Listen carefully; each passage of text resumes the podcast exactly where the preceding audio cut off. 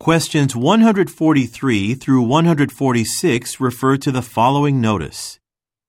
Attention, Greenwich Tower tenants. Posted on February 15th.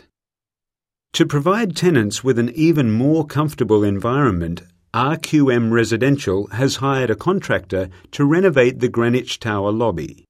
The work is scheduled to begin on April 21st and will end around May 6th. While the renovation is in progress, tenants will not be permitted to use the front doors. Instead, please enter and exit the building using the back entrance. We have been assured that the utmost care will be taken to minimize disturbance. For example, noise will be limited to short periods. We apologize for any inconvenience and thank you for your patience during the renovation.